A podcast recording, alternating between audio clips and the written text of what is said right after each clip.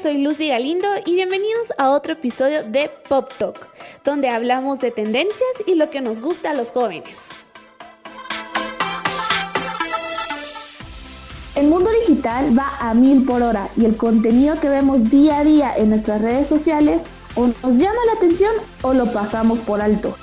Y para esto es importante crear una buena estrategia de producción de contenido. Por ejemplo, conocer mi grupo objetivo y sus hábitos de consumo. Pero para ahondar más en el tema, hoy nos acompaña el licenciado Cristian Subuyú, alumni catedrático de la Universidad del Istmo. Cristian tiene más de 19 años de experiencia en producción audiovisual diseño, fotografía, animación y retoque fotográfico. Es profesor de fotografía y comunicación audiovisual en la Facultad de Arquitectura y Diseño en la UNIS.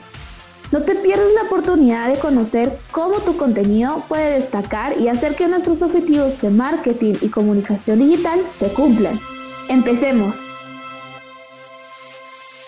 Hola y bienvenidos a un nuevo episodio de Pop Talk de Unis Podcast. Yo soy Lucy Galindo. Y yo soy José Andrés Cancinos. Hoy vamos a tener una oportunidad de conocer cómo se lleva a cabo la producción de lo que revolucionó la forma en que nos comunicamos, el contenido digital.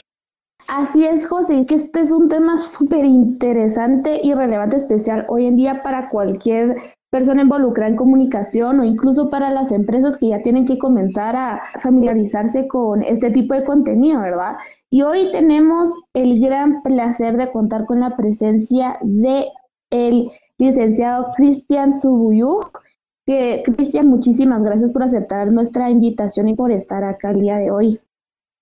Hola, mucho gusto. Para, para mí es un gran, gran honor el poder participar y, y poder estar con ustedes el día, el día de hoy, eh, compartiendo un poquito pues de la, de la experiencia que, que el, que el trabajo nos ha dado y, y, sobre todo un tema tan importante como la revolución del marketing digital y de la comunicación y, contenido digital, que hoy por hoy pues es, eh, es el estándar de la, de la publicidad eh, en este caso y, y, muchas cosas que tenemos que, que ir entendiendo poco a poco. Perfecto. Entonces, Cristian, sabemos que este es un tema muy extenso y que puede ser así como sencillo, puede ser igual de complicado. Entonces esto nos lleva a nuestra primera pregunta.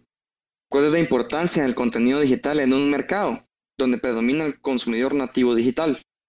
Pues mira, eh, realmente yo creo que tenemos que entender esa importancia eh, como entender cómo está funcionando el, el, medio, cómo funciona. Realmente, hoy por hoy podemos decir que los medios tradicionales eh, no están quedando en desuso, pero realmente ya no tienen aquel impacto como lo solían tener antes. Los medios convencionales eh, se caracterizaban pues porque sus impactos se limitaban a grupos objetivos muy abiertos, muy, muy abiertos, eh, que costaba mucho segmentarlos. Si salías en televisión abierta, por ejemplo, ¿sí? Pues estabas limitado a tal vez solo un horario específico, decir, los productos de cocina, y, mira qué, qué, mal se oye esto eh, si, lo, si lo vemos en retrospectiva, pero así era como estaba la sociedad antes. Tenías el horario de la novela, que sabías que en el horario de la novela tú tenías al grupo objetivo ama de casa mamá, ¿sí? Y entonces eran ahí donde tenías que impactar con publicidad para productos como pues cocina, bebés, aceites y, y, tanto este tipo de cosas. Entonces, la importancia de este contenido digital lo vamos a ver donde el consumidor ya lo tienes mejor segmentado, donde ahora entiendes que cada usuario, que esa segmentación, ¿sí? Al consumidor lo tienes ya con una televisión o un radio en el bolsillo, a donde él se mueva. Entonces, la importancia de generar un contenido específico viene de la mano donde tú entiendes de que tu mercado está segmentado ya y tú puedes tener mejor alcance específico en cualquier horario y de diferentes modos. Cristian, qué interesante eso porque nos acaba de resaltar como que uno de los beneficios que tiene comenzar a producir este tipo de contenido. Pero ¿será que usted tal vez nos puede decir otros beneficios que tiene incluir este, el contenido digital en nuestras campañas publicitarias como empresa. Si nos vamos a la teoría, eh, pues podemos entender la importancia de esto, empezando por aquella medición, ¿sí?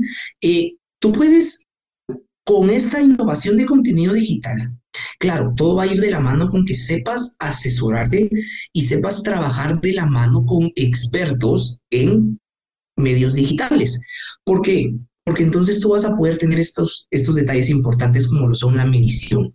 Vas a poder medir qué tanto alcance tiene tu publicidad, qué tanto alcance tuvo hacia el grupo objetivo. Otro de los factores importantes es que lo puedes personalizar.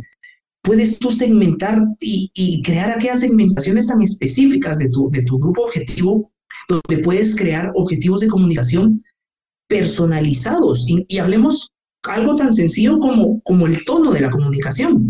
Tono como, como decir, bueno, tengo segmentación mamás, a las mamás, yo les hablo, mamás de niños de tal edad, yo les hablo de usted y a mamás jóvenes, primerizas, que quiero yo llegar con, con algún tipo de suplementación, de fórmula infantil, yo le puedo hablar de tú.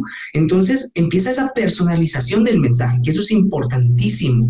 Y así pues vamos nosotros viendo esa importancia, eh, luego que son canales de gran alcance, que no te puedes limitar, antes te podías limitar únicamente pues televisión por cable. ¿Cuánta gente tenía televisión por cable? ¿Cuánta gente tenía en ese horario acceso? No, ahora el gran alcance es porque la publicidad ya no está en ese horario específico, está a la orden del día. Luego, si lo analizamos, para mí una de las eh, cosas o los puntos más importantes en este tema es el bajo costo. No quiero decir que como empresa tú no vas a invertir en producción de calidad, uno, o que tú no vas a invertir en pauta, porque sí vas a invertir. Pero lo que antes te costaba, por ejemplo, un anuncio de televisión, 35 mil quetzales, 30 segundos por una, un impacto en televisión, esa plata pudiera volverse el presupuesto de un semestre completo de una empresa y tendrías una mejor medición, tendrías un mejor alcance, que al final eso se va a resumir a aumento de ventas, que es lo que todo cliente o toda empresa busca. Ajá, o sea, creo que es súper interesante ponerse a ver eso del costo porque antes no solo una empresa pagaba como que por la producción de un contenido, sino que también pagaba por el espacio para presentarle ese contenido a la audiencia. Pero tú ahorita acabas de hablar de estos expertos en los medios digitales y es que ahorita a unas personas a las que se les toma por expertos de medios digitales son a los influencers, al punto que varias empresas invitan a influencers a asesorarlos, a ver cómo, cómo funcionan las redes, qué tipo de contenido tienen que producir.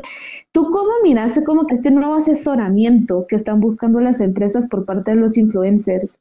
Ese también es otro tema súper, súper eh, importante y, y no quiero quitarle el mérito a los influencers, a los verdaderos influencers. Es un tema que pudiéramos nosotros discutirlo en cuanto a principios éticos, el tema de influenciar, el tema de impulsar.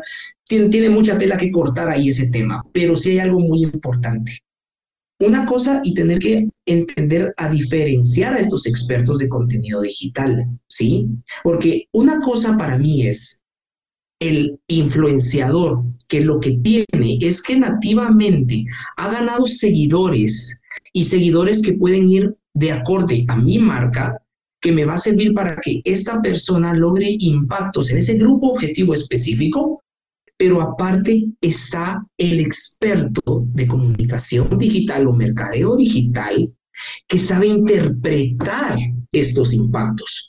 Porque de nada me sirve a mí, o sea, tenemos que entender que de nada sirve yo crear mil impactos o, que, o que un millón de gente vio mi anuncio, si eso no se transforma o no tiene una conversión en el objetivo principal que son las ventas. Entonces, yo sí, desde mi punto de vista, una cosa para mí es encontrar esos influenciadores, porque existen y son muy buenos, y me pueden asesorar en cosas como el tono de comunicación, eh, asesorarme con el horario de pauta, e incluso asesorarme en el tipo de pauta que yo voy a hacer, ¿sí? Puedo hacer, hablar de, de, una historia de Instagram o puedo hablar en un en vivo de YouTube. Eso me pueden asesorar porque ellos conocen a su audiencia, a, a ese grupo objetivo específico. Pero sí asesorarme yo mucho con estos expertos que saben interpretar luego, ok, ¿cuánta gente lo vio? Y ahora dividir esta gente que lo vio en, ese segmento de cuántos hombres, cuántas mujeres, en qué horarios, para yo estudiar esa analítica y saber entonces cuál es el mejor horario para futuras campañas o para darle seguimiento a esta misma campaña. Sí, el tema de los influencers siento que es algo muy importante ya que atrae a muchas personas y cada quien tiene su influencer favorito, lo que me lleva a la siguiente pregunta. ¿Qué conlleva la creación de un contenido digital atractivo? Para mí, el crear un contenido digital atractivo no tiene que ir de la mano necesariamente de la estética visual. Eh, si definimos atractivo porque está con una canción de moda, porque está con pues, los modelos de moda, el influenciador de moda, realmente para mí el crear un contenido atractivo es porque estamos nosotros entendiendo a nuestro grupo objetivo. Por ejemplo, yo te digo, para que una marca pueda llegarme a mí el día de hoy, pues yo no soy de ver contenido efímero y como contenido efímero me refiero a aquellas ads de seis segundos. Yo no soy de bumper ads de, o de historias pasajeras de 15, 30 segundos. Si tú sabes segmentar tu mercado y yo estudio, yo sé lo que le gusta a José Andrés, yo sé lo que le gusta a Cristian y sé lo que le gusta a Lucy. Para Lucy, un contenido atractivo es una historia y es una historia de TikTok, por así decirlo. ¿sí? Ese es contenido atractivo para ella. Con poco texto, con más contenido visual, tal vez para José Andrés el contenido atractivo es un en vivo donde pueda conectarse a YouTube, darle el tiempo y conocer todos los beneficios del producto, que le presenten los beneficios, que le presenten las formas, los precios o cómo contactar. En mi caso, para que algo para mí sea atractivo es de mucho contenido, pero contenido de lectura. Y es donde para mí, si estudias mi grupo objetivo, si me estudian a mí, a mí me van a llegar los impactos por medio de un blog. Los blogs no crean que han pasado de moda. El blog te da esa eh, oportunidad de tener un contenido mucho más extenso, donde le voy a dedicar tiempo. Puede que sea por mi, por mi generación o por, por mi estilo generacional, donde yo acostumbraba a leer mucha revista. Para mí que alguna marca llegara era por medio tipo revista. Entonces creo que el contenido atractivo debe responder tanto como estético, pero responder en base a los intereses del grupo objetivo. ¿Qué le gusta hacer o cómo le gusta recibir los mensajes? ¿Qué te permiten las redes sociales hoy saber eso, segmentar eso? Eh, estamos tan, pues tan ya, no me gusta usar la palabra controlados, pero es tan grande este, este sistema de, redes sociales y este de contenido digital que ya conocen cuáles son tus gustos. por lo menos a mí ya no me aparece ningún bumper ad porque saben que yo le doy skip, en, ni siquiera le doy chance de que empiece.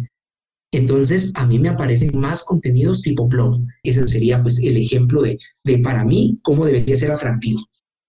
Entonces, la importancia de la segmentación lo, es todo a la hora de crear el contenido, se podría decir. ¿Te parece que las redes eh, sociales están saturadas de, anuncios o te parece que están de una forma balanceada, se podría decir así? Fíjate que es, interesante ese, ese, tema porque sí siento que están saturadas de publicidad. O sea, ya todo lo que haces es, es una saturación de publicidad. Pero creo que eso responde a que nosotros permitimos esa saturación del mensaje. Porque recuerden que al momento de tener aplicaciones en nuestro celular, al momento de nosotros aceptar términos y condiciones, al momento en el que nosotros decimos, sí, acepto que utilices el GPS, sí, acepto que tengas acceso a micrófono, sí, acepto, tú estás abriendo la ventana a esa segmentación de grupo objetivo. Entonces, tú sientes saturado pero lo sientes saturado porque todo lo que te llega es únicamente de material que a ti te interesa. Entonces, como todo te interesa, te sientes saturado. Entonces, eh, ¿estás saturado? Sí, pero también porque nosotros lo hemos permitido eh, y porque tenemos esa, damos ese acceso a que permitan entender esa analítica de cómo me muevo, en qué horarios me muevo. Tú sientes saturado porque abres YouTube en un horario específico y en ese momento dicen, ahí está, ahí está José Andrés y ahí va toda la publicidad específica. Entonces, si tú lo sientes saturado, o sea, aquí deberían de, eh, pues los socios y, y, los clientes deberían decirme, no es el secreto, pero, pero si tú lo sientes saturado, eh, debes de tener un mejor control de qué aceptas, qué apps utilizas, cómo las instalas, qué permisos les, les das, qué les habilitas, porque ahí es donde te segmentan y te saturan de publicidad. Fijo, ustedes lo vieron, fue una película, como película slash documental que salió el año pasado, em, que se llama, en, en inglés es The Social Dilemma y en español es el dilema de las redes sociales, que está en Netflix y cabal habla de todo esto que acaba de decir Cristian, así de cómo, ala, cómo estos, estos términos de privacidad a nosotros, o sea, cómo las redes sociales, en las redes sociales nosotros somos el producto literal y con la, los términos de privacidad permitimos que se enteren tanto de nosotros. Y es que es súper loco, pero hay veces que uno está hablando de algo con sus amigos, se mete a Instagram y el primer anuncio que le, aparece, que le aparece es sobre el tema que uno estaba hablando. A mí me, a mí me da mucho miedo, pero es cabal ese documental, no sé si lo vieron. Sí, tuve el, gusto de verlo. Yo cuando veo los documentales, pues eh, los veo desde, yo tengo que verlos tres veces, porque la primera vista es desde el punto técnico, productor audiovisual, y entonces analizo pues cómo, cómo hicieron la entrevista, cómo pusieron las luces, y luego ya me enfoco en el contenido. Entonces la segunda vez ya fue en el contenido y, y había una, en ese documental pues sale, sale una conclusión muy importante. Realmente cuando algo es gratis, entonces quiere decir que el producto somos nosotros, ¿verdad? Pero no nos vayamos por ese tema ahorita yo creo que podemos enfocarlo, que sí es una herramienta que funciona y que debemos eh, utilizarla pues obviamente para el bien y cuando digo el bien me refiero a, cumplir objetivos claros de comunicación sin sobrepasar pues ya ese contenido ético que, que, todos nosotros representamos y deberíamos de respetar, como respetar esas políticas de en qué horarios, qué contenido te coloco. A mí algo que me parece sumamente antiético y, y tal vez por, se los digo por, porque soy papá, tener a mi bebé de un año cuatro meses viendo eh, el famoso Baby Shark, que es el, el video más visto de la historia de YouTube, creo yo.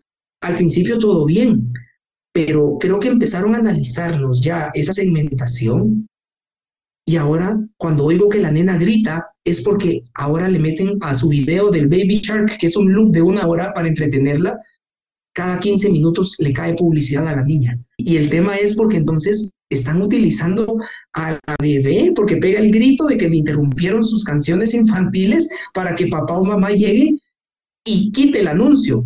Y cuando, si te das cuenta, ves esa segmentación, que el anuncio no nos ponen un, uno de 6 segundos, nos ponen el de 30 segundos, que no es skip, para que llegue papá, mamá y tengamos que ver el anuncio.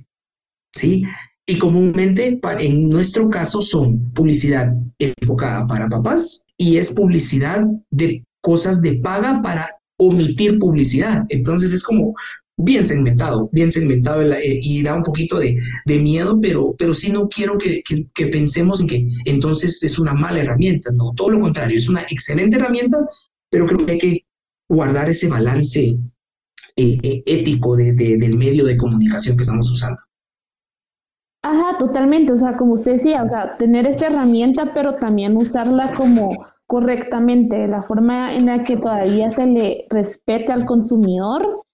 Pero, o sea, ahorita ya estamos, o sea, ahorita estaríamos hablando ya de otro tema totalmente diferente que sería, imagínense cómo como que la sustentabilidad en los términos sociales del contenido, ¿verdad? De la publicidad y todo eso. Pero entonces, ahorita imagínense, ya no solo es como de producir como contenido, sino que también es de tener respeto, pero también hemos visto cómo algunas marcas están tratando de mantenerse en tendencia, porque ahora si tu, si tu anuncio publicitario se hace viral, la hiciste, pues, o sea, como el anuncio de de los chicles extra que contaba una historia de amor, el anuncio se hizo viral y eso fue lo mejor que podían hacer. Entonces, ¿qué características hay que tener en cuenta para estar a la tendencia en cuanto a la producción de contenido?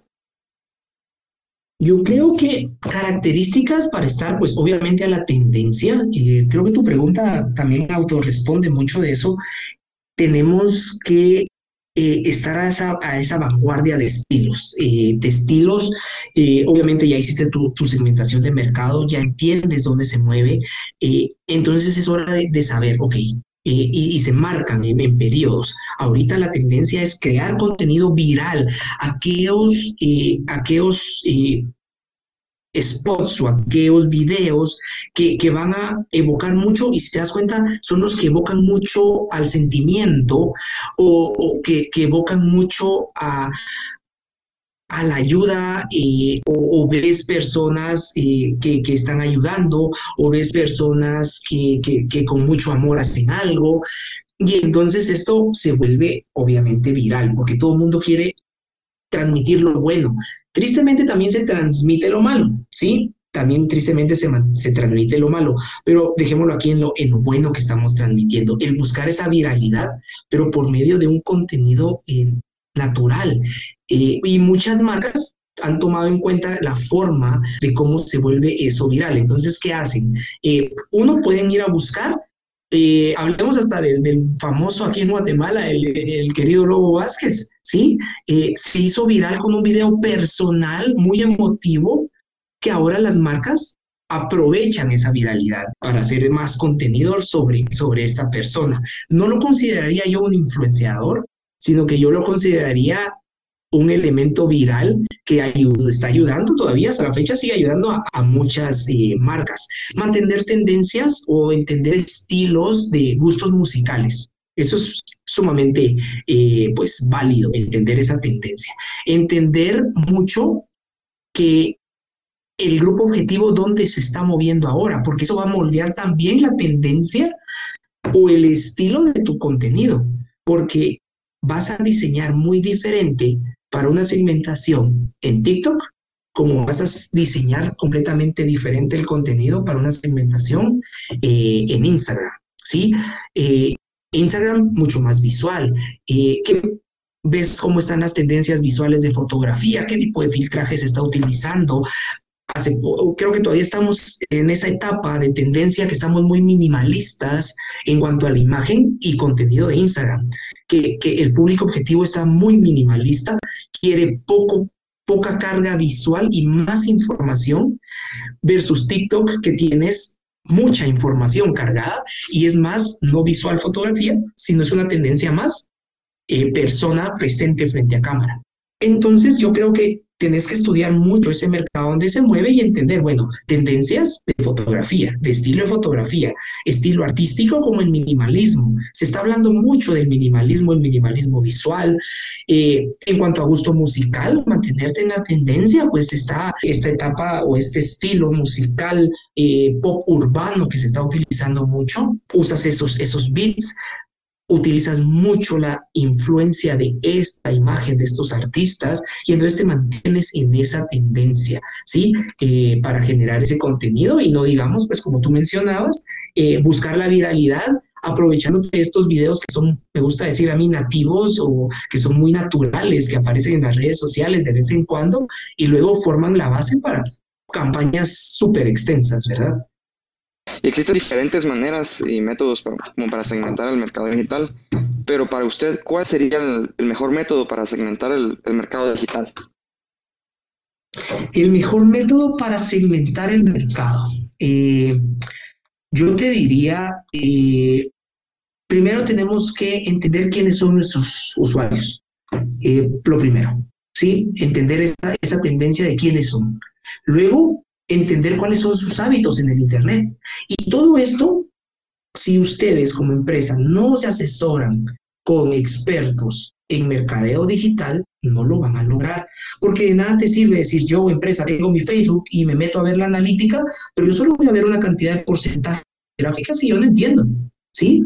Un experto te va, te va a poder decir cuáles son los hábitos en esa segmentación. Entonces, lo primero que tienes que entender son sus hábitos. ¿Sí? Y lo que decía anteriormente, eh, los hábitos de mi grupo objetivo es, eh, ¿prefieren contenido visual o prefieren contenido eh, escrito? ¿Prefieren leer más, informarse más? el consumo en el sitio web, ¿sí? hablemos. al final, mi campaña, mi contenido, ¿qué es lo que busca? ¿Posicionar mi marca como objetivo de comunicación? ¿O yo en esa campaña específica quiero convertir a ventas, yo quiero tener estos impactos. Entonces yo entiendo cuáles son las redes o los medios que a mí me permiten tener ese consumo directo en el sitio web.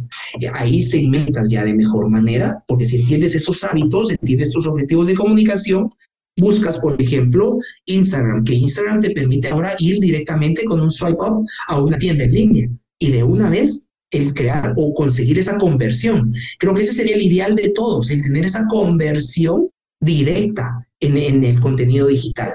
Los datos demográficos, entender los rangos de edades, y eso es sumamente importante, señores, entender los rangos de edades, porque no es el mismo tono de comunicación para nosotros, eh, quiero considerarme joven, al igual que ustedes todavía, no me vayan a, regañar, quiero considerarme joven, pero entender ese rango de edades, porque no es el mismo tono de lo que me vas a comunicar. Puedes que estemos vendiendo lo mismo.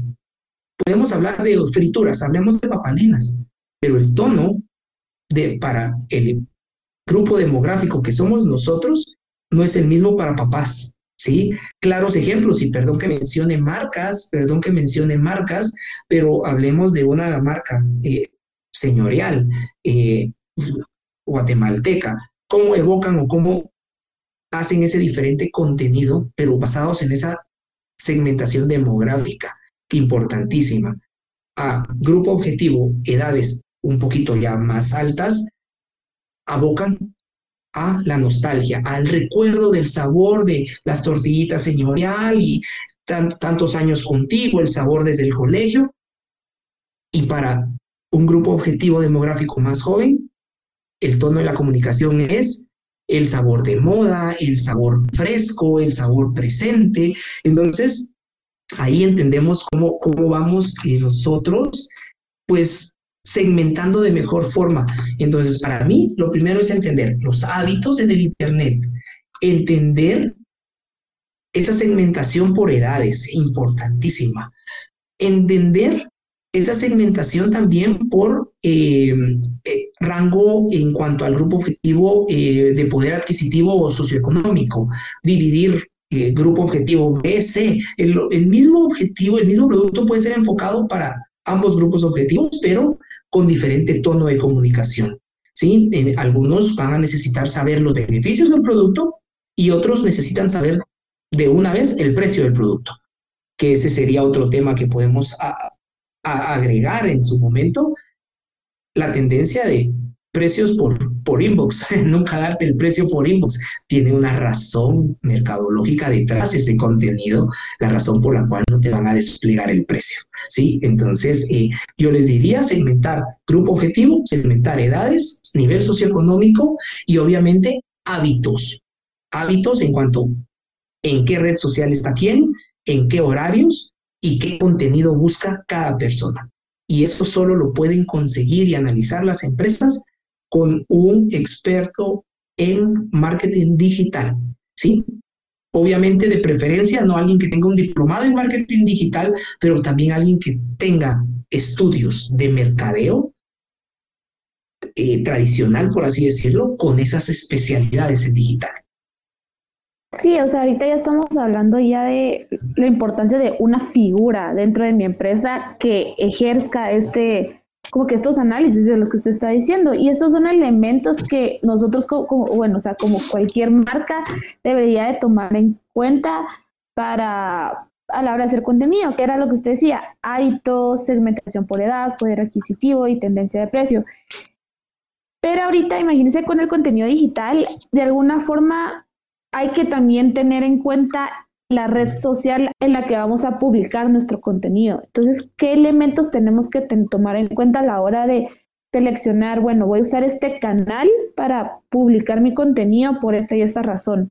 Pues bueno, para seleccionar una, red social yo creo que lo marca mucho eh, pues quién está en cada red social y podemos hacer una encuesta rápida, pero obviamente sabemos que el grupo objetivo jóvenes hoy por hoy están en TikTok, están ahí, ahí están los jóvenes. Es impresionante la cantidad de impactos, esa red social, cómo está creciendo, cómo está creciendo en base a un contenido, para mí, mucho más informativo. ¿sí? Siento que es un contenido un poquito apelando más al humor, pero de mucho contenido. Eh, si yo quiero decidir Facebook, Facebook no quiero decir y no quiero que se malinterprete que, está pasado, porque no está pasado, pero creo que Facebook se quedó ya segmentado en un grupo objetivo un poquito más grande en cuanto a edades, ¿sí? En cuanto a edades, que les gusta compartir contenido eh, un poco más informativo. No hemos hablado de mi favorito, Twitter, en qué momento yo como marca pauto en Twitter, en qué momento yo impulso contenido. Twitter es mucho más informativo, es mucho más informativo, eh, donde realmente lo que buscas ahí es si tu objetivo es posicionar contenido eh, escrito, contenido teórico, o quieres solo posicionar más temas informativos, ¿sí? Es una herramienta sumamente vital.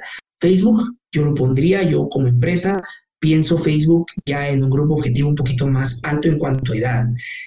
Instagram, si yo quiero o mi marca lo que está promoviendo es más visual. Si yo lo que necesito promover es que conozcan mi producto de una forma visual, mi imagen, sobre todo, quiénes están, quién segmenta mucho en Instagram, tiendas de ropa, zapatos. Eh, rara vez ves eh, contenido eh, que no sea apoyado por mucha carga visual. Entonces, ¿Cómo haces esa segmentación? ¿Cómo encuentras? Pues estudias, ya lo hemos dicho, hasta el cansancio, tu grupo objetivo dónde está y qué es lo que yo versus lo que yo vendo o lo que yo quiero promover. Yo quiero promover un producto que es 100% visual. Yo voy a vender producto eh, que tengo aquí a la mano. Por ejemplo, yo estoy vendiendo eh, computadoras. Entonces, las personas necesitan contenido más teórico porque obviamente hay mucha pregunta. Necesitamos que quede ese contenido con mucha pregunta y seguimiento de pregunta. ¿Qué memoria, qué RAM, qué monitor, qué tamaño de pantalla, qué tarjeta de video? Entonces empiezas a segmentar un poquito más informático eh, con un feed donde puedes contestar mucho más seguido, ya es donde viene el, papel de tu community manager, y segmentas pues Facebook, me parece ideal. Yo estoy vendiendo, por ejemplo, eh, ropa, necesito estudio de modelos, eh, necesito ver el product shot, utilizo más Instagram. Yo quiero un contenido más fresco que sea impulsado por alguien, creo que empiezo a irme a la tendencia de TikTok, a buscar solo esos impactos de que alguien empiece a posicionar mi producto por medio de esta, esta red. Puedo usar TikTok. Sí, claro. Y como, como marca también a veces es importante mantener una relación de interacción con el público, ya sea a través de, giveaways, a través de encuestas. ¿Qué retos son los que conlleva mantener una interacción con, el público? Los retos, eh, ah, no, no es complicado, eh, pero sí, sí tiene retos y tener esa, esa interacción con el público es sumamente, sumamente importante, eh, porque como hablamos, obviamente el, el objetivo final es que esa conversión, cuando hacemos esa analítica, que esa conversión, que realmente la inversión lo valga porque está convirtiendo a ventas, pero también necesitamos nosotros seguir manteniendo nuestra marca. Entonces, tenemos que educar mucho, mucho, mucho a, a nuestras empresas de que no es un gasto, de que esto es una inversión, de que, ok, hoy estamos haciendo una campaña que es para vender el producto, pero luego tenemos un proceso de engagement, de seguir manteniendo a la gente interesada en nuestra marca y en nuestro producto. Y es donde viene esa interacción con el público que tú mencionas, José Andrés. Yo necesito que la gente siga mencionando mi marca, que siga compartiendo a posibles o futuros prospectos clientes que yo quiero o público objetivo que yo quiero llegar. Entonces, ese tipo de interacción como tener los giveaways, comúnmente que se hacía, ya, ya está un poco en desuso aquellos giveaways de compartir, eh, comparte y etiqueta a 10 de tus amigos, ¿sí? Pero, y eso hacía crecer esa cadena de, eh, de impactos. Obviamente ahora Facebook empieza, por ejemplo, empieza a tener mayor control sobre eso y te pone muchos ya requerimientos o ya te pone muchas directrices de qué no hacer, a tal punto en el que te pueden eh, castigar tu cuenta por excederte de contenido visual, de excederte por contenido de texto, de excederte por ese tipo de campañas de pedir que etiqueten o que compartan o darle share. Entonces, también Facebook está también defendiendo mucho al consumidor porque no quiere que, se vuelva algo como un spam. Entonces, eh, hay que mantener esa interacción, pero con mucha inteligencia. Eh, hacer los giveaways, hoy por hoy, gracias a la pandemia, si algo podemos eh, agradecerle, es hacer los lives donde tú mandas eh, invitación para un live, haces los unboxing, eh, se ha puesto mucho en tendencia los unboxing de, pedirle, pues ahí sí a un influenciador, donde te das cuenta, buscas al influenciador por la segmentación que ellos tienen con el grupo objetivo que tú quieres y les envías el producto, que lo pruebe, que haga un review. TikTok para reviews es genial ahorita. Pero no tienen que descansar en esa, en esa interacción. Y el reto para mí, el principal, es el tener una excelente relaciones públicas. Y eso es algo que muchas marcas han olvidado. Y eso suena a administración y administración 1, suena mucho a administración básica, que, que creen que por, que por este tipo de medios digitales se tiene que olvidar. Pero esas relaciones públicas de cómo nosotros por esa interacción que mantenemos con el público, estamos abiertos o somos vulnerables a cualquier problema, a cualquier mala interpretación o a cualquier malentendido o en un unboxing que tú haces o alguien que en un giveaway que pruebas un producto, no estás exento a tener cualquier problema de cualquier índole, pero el tener nosotros aquella interacción y aquellas relaciones públicas que se nos ha enseñado hasta el cansancio a nivel universitario, de que cuando usted tenga un problema, lo primero que debe hacer es dar la cara ante el problema, dar esa interacción con su público y decir, sí, yo como marca, analicemos, yo fallé, yo fallé, pero yo lo voy a solucionar y no me oculto. Y hemos visto marcas que se han derrumbado por no tener un correcto manejo de interacción con el público, de no tener ese respeto para contestar, de no tener ese timing para contestar los mensajes. Algo, algo fatal es que tú tengas un problema, escribas y no des la cara y no soluciones el problema. Y eso, si tú tienes un problema, das la cara inmediatamente, lo solucionas, te sirve como estrategia publicitaria. Entonces la interacción con el público te abre esas puertas para estar siempre en comunicación te pone en un punto muy vulnerable para fallar en cualquier momento, pero como empresa tienes que estar preparado para todas estas eventualidades, ¿sí? Entonces vemos, esa interacción constante es sumamente importante. Los giveaways, el solo posicionar la marca, el hacer en vivos, el hacer unboxings, eh, yo lo recomiendo sumamente, ¿sí? Es un reto técnico hacer tantas cosas como estas, un reto obviamente a nivel de inversión económica, porque tienes que tener personas dedicadas a esto, programar y hacer tu cronograma de estos tipos de eventos, pero es sumamente, sumamente importante y lo recomiendo mucho. Nos acaba de dar todas estas como herramientas que nos pueden ayudar a o sea, aumentar el engagement con nuestro público, que es, en mi opinión personal, es como que el objetivo que tú quieres en tus redes sociales, como mantener el engagement con tu público, ¿verdad?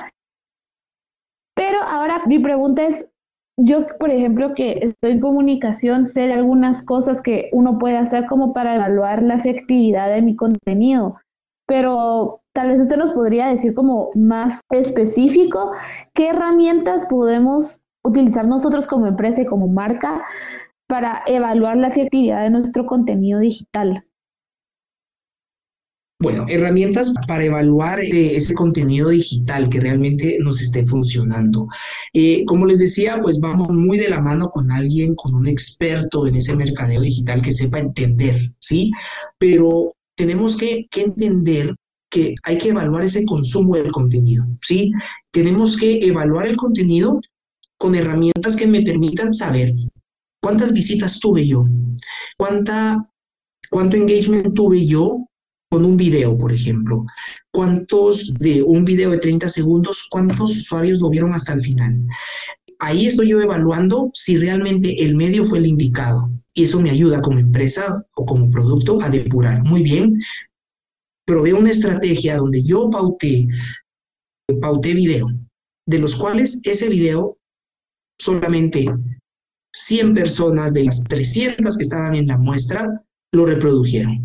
De esas 100 que hicieron reproducción, únicamente 50 lo terminaron de ver por completo. Y de esos 50, 3 llegaron a nuestro sitio web final o, le dieron clic a, a, ese call to action que nosotros buscábamos en el contenido, esos tres que llegaron compró uno.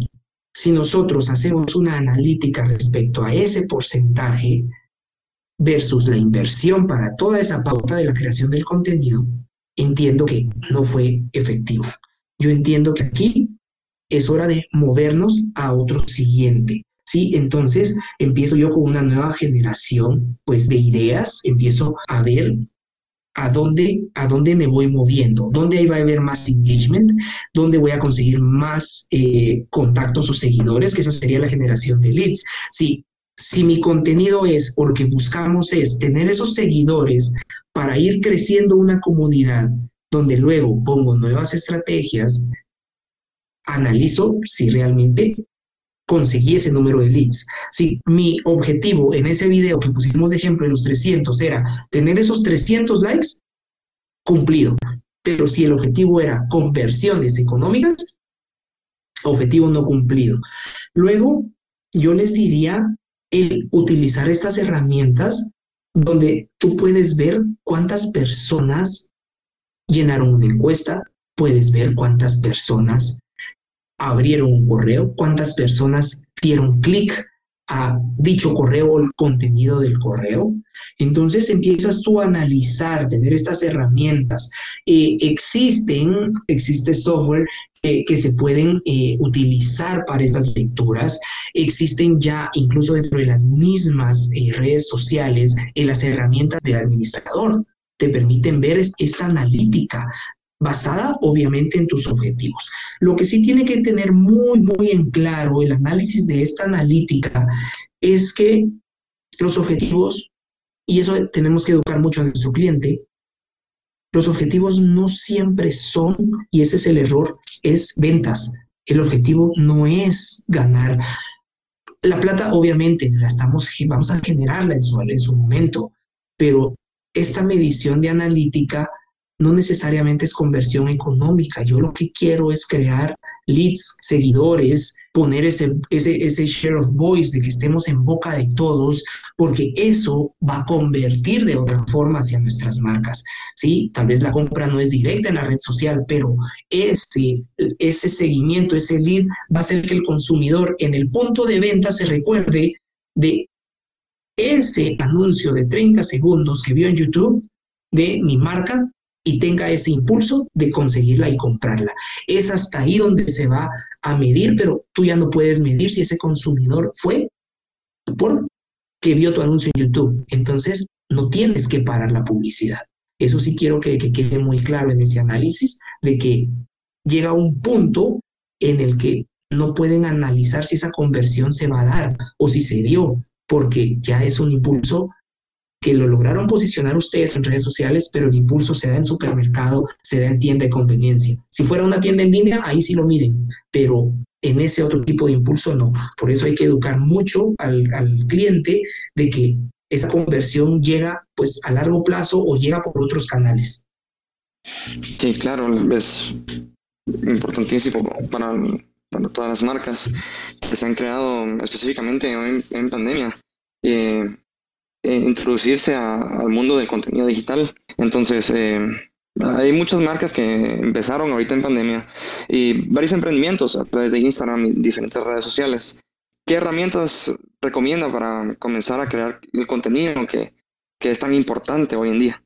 Herramientas, yo te diría, y ya estás tú con tu, con tu estrategia, ya tienes a tus creativos, y pues podemos empezar con presupuestos altos, obviamente, pues contar con una, una buena productora, buenos animadores, que, que, sepan darte pues ya y llevar a la realidad esa estrategia que tú tienes. Muchos eh, estamos empezando, muchos estamos innovando, estamos llevando muy empírico nuestra producción, eh, por lo cual también la tecnología nos permite, nos permite eh, estar, estar eh, a la vanguardia y poder crear contenido de calidad y herramientas. Por ejemplo, algo tan, tan sencillo como el empezar a crear una base de datos de correo electrónico para tú darle seguimiento a este contenido. Herramientas gratuitas, como por ejemplo lo son SurveyMonkey es uno de ellos, donde te permite a ti poder llevar algo tan sencillo como una base de datos de correo electrónico, empiezas con algo como hacer un giveaway y para que este giveaway eh, se puedan eh, registrar, tú creaste un formulario. Ahora tú tienes de 100 gentes, tienes 100 correos electrónicos y ahora empiezas a analizar este correo electrónico. Herramientas como SurveyMonkey te permite hacer encuestas por medio de, correo electrónico. Eh, están los Google Forms, te permite también mandar este. Está la otra herramienta eh, MailChimp, donde tú puedes llevar analítica de cuántos de tus 100 usuarios le dieron clic al link que enviaste, cuántos descargaron la invitación y luego puedes hacer estrategias, ok, dieron clic y se van a registrar para un en vivo. Y empiezas a crecer tú en esa estrategia aprovechando todos estos medios digitales.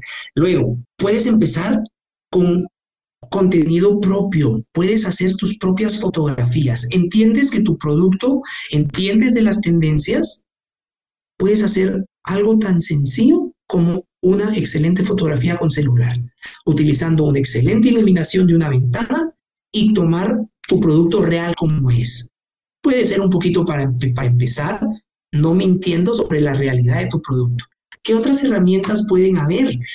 Está muy de moda el uso de los GIFs, de los stickers. Puedes buscar contenido en Giphy. Eso es muy empírico, pero puedes hacerlo en Giphy puedes utilizar eh, sitios como el Phrase Generator, donde, donde tú puedes eh, hacer eh, pues aquel contenido de hashtags, aquel contenido de frases, que es muy, muy importante el contenido de hashtags. Señores, tenemos que entender mucho, mucho, mucho el uso del hashtag. El hashtag es lo que al final está segmentando las búsquedas. Esa es la herramienta del hashtag. El hashtag se ha utilizado por toda la vida en el desarrollo web. Se llamaban meta tags. Los meta tags eran esas palabras eh, que eh, hacía un proceso que no era muy correcto, que las escondías dentro de tu texto, escondías los tags. Entonces, generar muchos tags, fotografía, buscar fotografía de stock, el stock también nos puede funcionar. Entender que si mi grupo objetivo le gusta el video, Hoy por hoy en la bolsa ustedes andan con una productora profesional de arriba a abajo. Solo tenemos que buscar técnicas de calidad, crear, comprar un buen micrófono, crear, comprar una buena luz. Eh, y todo esto ya es sin costo, sobre todo para estos nuevos emprendedores que, están iniciando entonces podemos generar ese contenido. Herramientas como Premiere, eh, Premiere Móvil, donde puedes editar tus videos las opciones de cámara lenta que te dan los iPhones, que gusta mucho, que genera mucho engagement de estos videos, aprovechen estas herramientas. ¿Qué les puedo recomendar yo? No se queden dormidos en cuanto a las tendencias también técnicas digitales que van a aparecer. Su celular, sitios web como GIFs, herramientas como MailChimp, como el SurveyMonkey, eh, pensar mucho en los lives, ¿sí? Los lives para invitar o tener ustedes invitados, jalar gente de otro lado. Eh, estas herramientas, eh, StreamYard es una de, los, de las herramientas que más estamos utilizando, donde ahora puedes todavía crear más engagement si tú traes a alguien de otro lado y no tienes que pagar ahora un boleto de avión, solo mandar una invitación que te dé su tiempo y con esta aplicación como StreamYard conectarlo y tú transmitirlo en vivo desde donde esté en el mundo y, crear, eh, crear este tipo de engagement. Entonces, recomendaciones, estén muy metidos en herramientas creativas, técnicas que les puedan servir para generar contenido de calidad. Y la inversión cada vez es menor. Realmente para ir cerrando, yo les puedo decir que se ha vuelto también una publicidad eh, muy efímera, eh, donde es mejor que invirtamos en los impactos de la pauta que en el proceso de producción, pero no significa que hagamos una producción barata, que sea de mala calidad. Hay herramientas pues que van a hacer esa producción de calidad.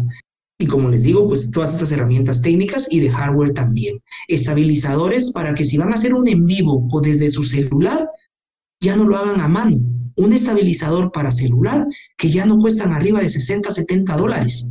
Un estabilizador para su celular. Un micrófono para tener el mejor audio no cuesta arriba de 20 dólares. Ya ustedes tienen ese acceso de contenido de calidad. Con pandemia, los aros de luz que crean la mejor iluminación que puede haber para un en vivo, ya no cuestan arriba de 200 quetzales. Y para una marca, una inversión de ese tipo, es muy pequeña la inversión para los resultados que tendrán a largo plazo. Entonces, recuerden, prefiero que inviertan ahora en pauta, en segmentación, en estudio, porque es tan efímera la publicidad, es tan rápida, dura 30 segundos y ya no la vuelves a ver en una historia, pero puedes hacerla de calidad usando recursos que son mucho más bajos.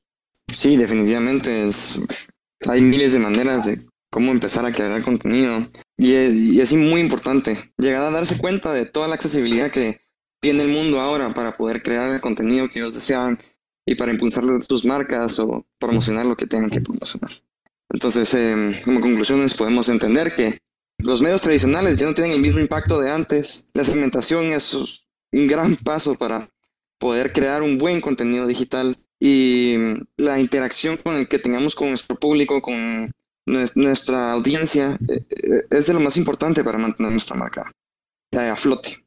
Así es. Y no olvidar el tono de comunicación. Entender, entender que tenemos un tono de comunicación y tenemos unos objetivos claros de comunicación.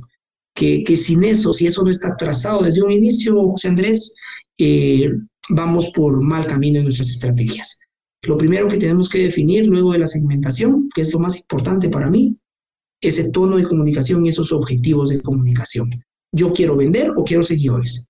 ¿Qué tono voy a utilizar y a qué persona me estoy dirigiendo, porque ahora es sumamente personal ese mensaje.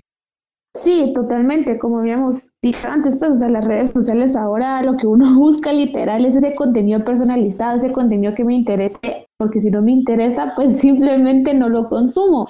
Pues muchísimas gracias, Cristian, por haber compartido con nosotros tus conocimientos, tu experiencia y sobre todo un poquito de tu tiempo, lo apreciamos un montón. Yo encantado en lo que en lo que pueda colaborar con ustedes y como les digo muchas de las cosas que a mí me gusta pues platicar eh, es entender lo que la experiencia nos ha dado. Y, no tengo en empacho compartirlo con ustedes. Eh, hay cosas que se ven muy lindas en el texto en los libros en los casos que nos dan pero cuando tratas de aplicarlo a nuestro contexto a nuestra realidad eh, son otras, condiciones que uno tiene que adaptarse muy rápido y si yo puedo compartir con ustedes un poco de eso, pues eh, encantado.